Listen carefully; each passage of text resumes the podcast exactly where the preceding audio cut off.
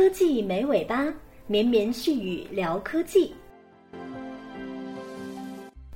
欢迎大家收听《科技没尾巴》，我是主播绵尾巴。最近呢，粉丝们都在建议说，我们的节目能不能更新的快一点，不要每周一期了，等的好心急呢。能不能每天一期呢？对于这个问题啊，绵尾巴其实真有点心有余而力不足啊。其实米尾巴自己也希望每天能更新一期节目，但无奈的是，要做的事情实在是太多了，精力有限啊。不过，既然大家提了这个需求了，为了满足大家每天听节目的愿望，米尾巴也拼了，一定尽力而为，尽量每天一期。但是在没时间的时候，就两三天一期了，也希望大家能够体谅哦。不过没节目的时候，大家也可以来关注我们的微信公众号“米尾巴”，每天早上哦不对，应该说是凌晨，都会在公众号里面发送一段六十秒钟的语音。大家直接在微信里面搜索 “i w doing” 或者是“智圈”两个字就能找到我们了。绵尾巴的语音会每天陪伴你哦。今天的节目呢很有意思，我们先来说说电影里面经常出现的一个场景。这个场景，经常看电影的朋友们应该都很熟悉了。一般呢，在电影的高潮部分，正反两派的对战中，都会出现这样的一个局面：反派大 boss 掌握了主动权。手拿武器对准了躺在地上满身是血的主角，只需要一枪就能把主角干掉了。但是呢，他却并没有立即终结主角，而是开始侃侃而谈，说什么“想当年我可是怎么怎么样”等等等等。这段追忆往昔峥嵘岁月的回忆可谓是洋洋洒洒，足以写下一篇八百字的作文了。结果呢，没等他回忆爽了，只听“砰”的一声。大 boss 就被主角给干掉了。每次看到这里，都忍不住想抽大 boss 几个嘴巴子。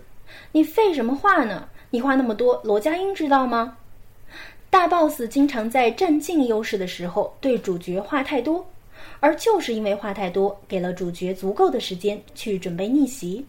这个话多的潜台词，好像就是在说：“嘿，主角，你墨迹什么呢？我都说的口干舌燥了，快点来干掉我啊！”于是主角就愉快地满足了他的愿望。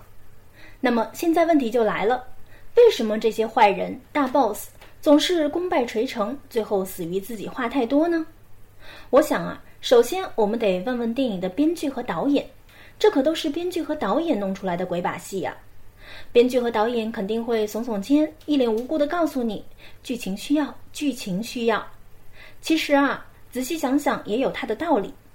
一方面，作为正面角色，主人公做事儿你不能太顺利啊。主角的光环只能在关键时刻用一用。如果全程都是无敌效果，那还有什么看头啊？估计这样的片子也只能吸引吸引小学三年级以下的观众了。不过，貌似现在的动画片都不这么演了，好吗？反过来，坏人也不能太厉害，他可以一直都占据优势，占据主动，但是最后必须被主人公给干掉。你要是让坏人一路占尽优势，最后把主人公给干掉了，观众也不答应啊。就算是观众答应了，你不给个正面的、光明的结尾，也有些人要跟你急呀。不过话说回来，艺术源于生活，时间是最好的编剧，现实世界才是我们能看到的最伟大的戏剧。在这部漫长而丰饶的现实大戏里，坏人死于话多的情况还真的会出现。有一本书很有名，有些朋友应该看过，叫《FBI 心理分析术》。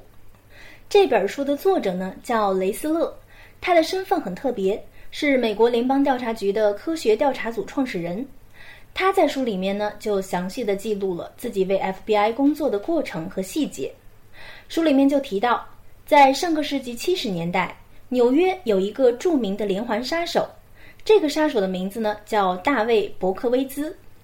这个伯克威兹很厉害啊，他自称是山姆之子，他总是在深夜的时候伏击正在亲热的情侣，而且他还很高调的给当地的媒体写信来讲述自己的故事。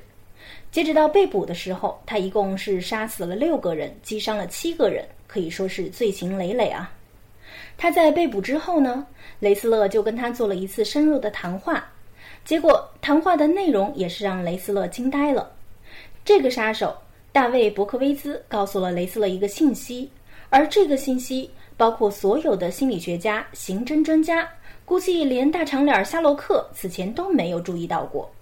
他说啊，凶手在行凶之后，常常会情不自禁地回到案发现场。这个信息听了很让人惊讶。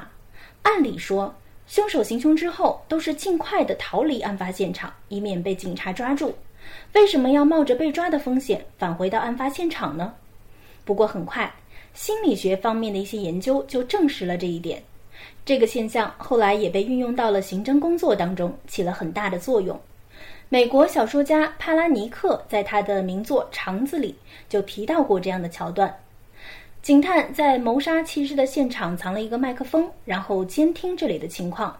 因为几乎所有的凶手都会回来跟受害者说话，所有人都有倾诉的需求，而杀人者只能与那个被杀死的，也就是永远都不可能出卖他的人分享自己的罪行。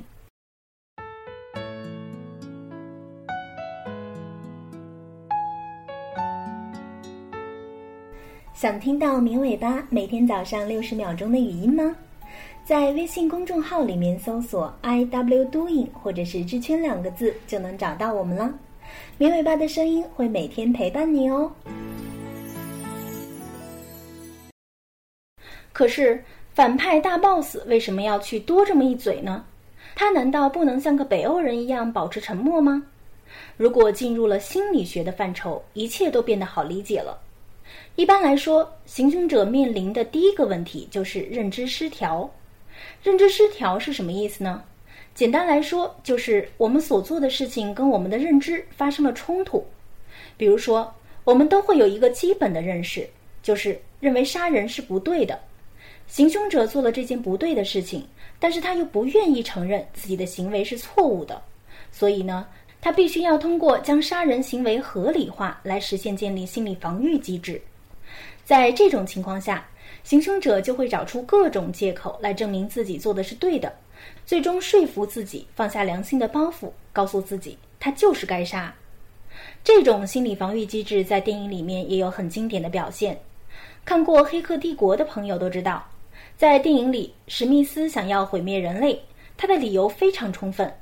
他说：“你们人类一直以为你们自己是哺乳动物，其实你们不是。”地球上没有哪种哺乳动物像你们这样生存，每到一处尽力的耗尽那里的资源，榨干那里的财富，直到那里一无所有，然后和那块地方一起死掉。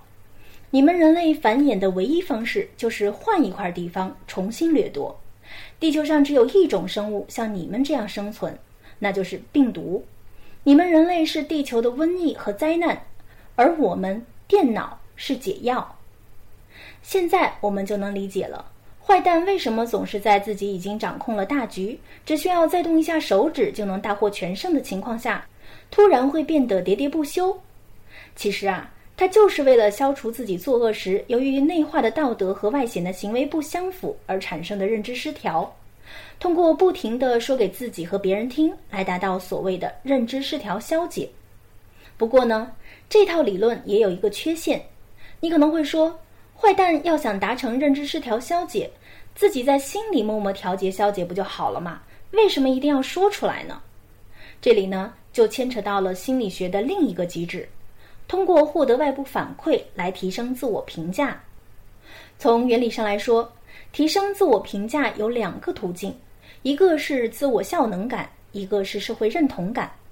可是这两个途径都需要坏蛋们不停的说话。自我效能感，简单来说就是强调我有，我可以。比如说，你面前有一堆砖，你要来搬它，可是你怎么知道自己搬得动它呢？根据自我效能感的理论，如果你以前成功的搬过砖，或者是你看过体力跟你差不多的人成功的搬过砖，这些因素都能让你觉得自己离优秀的搬砖工更近了一步。自我效能感的提升，能让人感觉非常良好。坏人也是人，也有人的优点和缺点，要遵循人类共有的心理规律。所以，当坏人们把众人眼中威风凛凛的正义化身踩在脚下，他们一定会随心所欲地发表自己的高谈阔论，一边回顾自己光辉的历史，一边叙述自己天才的计谋，一边夸耀自己超凡的实力，一边肯定自己胜利的必然。这个自我效能感简直要爆棚了。然而，这还不够。独角戏不够精彩啊，一定要有一个配角，甚至是一批观众，才能让个体获得最大的心理满足感。实际上，在人类的犯罪史上，确实有罪犯真的在用极端的方式获得自我效能感。比如说，鼎鼎大名的黄道十二宫杀手，就曾经炫耀性的主动寄给当地报纸一些自己编撰的密文，而其中的三四零密文的谜底至今也未能揭晓。而社会认同感呢，说的是人意识到自己属于一个特定的群体。并且通过群体成员的身份来获得价值和情感意义。对于影视剧中的大坏蛋来说，他们在毕生追求的野心即将实现之际，不把这一系列的阴谋诡计全盘托出，以便让世人知道自己才是名副其实的头号恶棍，这无异于是锦衣夜行，实在是太让人失落了。而这种自我标榜为头号恶棍的做法，本身也是社会认同感极端化的表现。所以说。以上这些心理动机，就导致了坏人总是陷入话唠综合症而难以自拔。而还有一种很重要的心理学概念，仍然悄悄地潜伏在草丛中，随时准备跃出来给他致命一击。这就是每次都能让主角绝境翻盘、逆袭反杀的最好帮手——人类有限的认知资源。人的认知资源是非常有限的。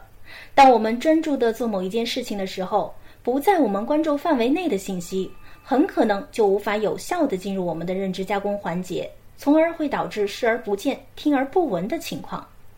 一九九九年，美国心理学家西蒙斯就做过一项实验，他在向观众播放视频的时候，让一个合作者扮成大猩猩从人群前面走过，而至少有一半的人根本没有注意到大猩猩的出现。所以说。当坏人专注于向已经被打倒在地、动弹不得的主人公倾诉，以获得自我满足的时候，他是无法注意到主人公的行为、姿态和情绪上的变化细节的。因此，逆袭的线索就这样被忽视了，坏人也就这样死于他的喋喋不休。由此可见，“言多必失，沉默是金”这样的鼓励，至少在电影当中是有很重要的作用的。好的。那么，以上就是本期节目的所有内容了。感谢大家的收听，也欢迎大家关注我们的微信公众号，直接搜索 “i w doing” 或者是“智圈”两个字就能找到我们啦。美尾巴每天早上会用六十秒钟的语音唤醒你哦。如果你喜欢我们分享的内容，也感谢你把它发送到朋友圈，推荐给自己的朋友。大家如果对我们有好的建议，也欢迎你来加美尾巴的个人微信。直接搜索二七七五零六五三零就能找到绵尾巴啦。下期节目我们再见。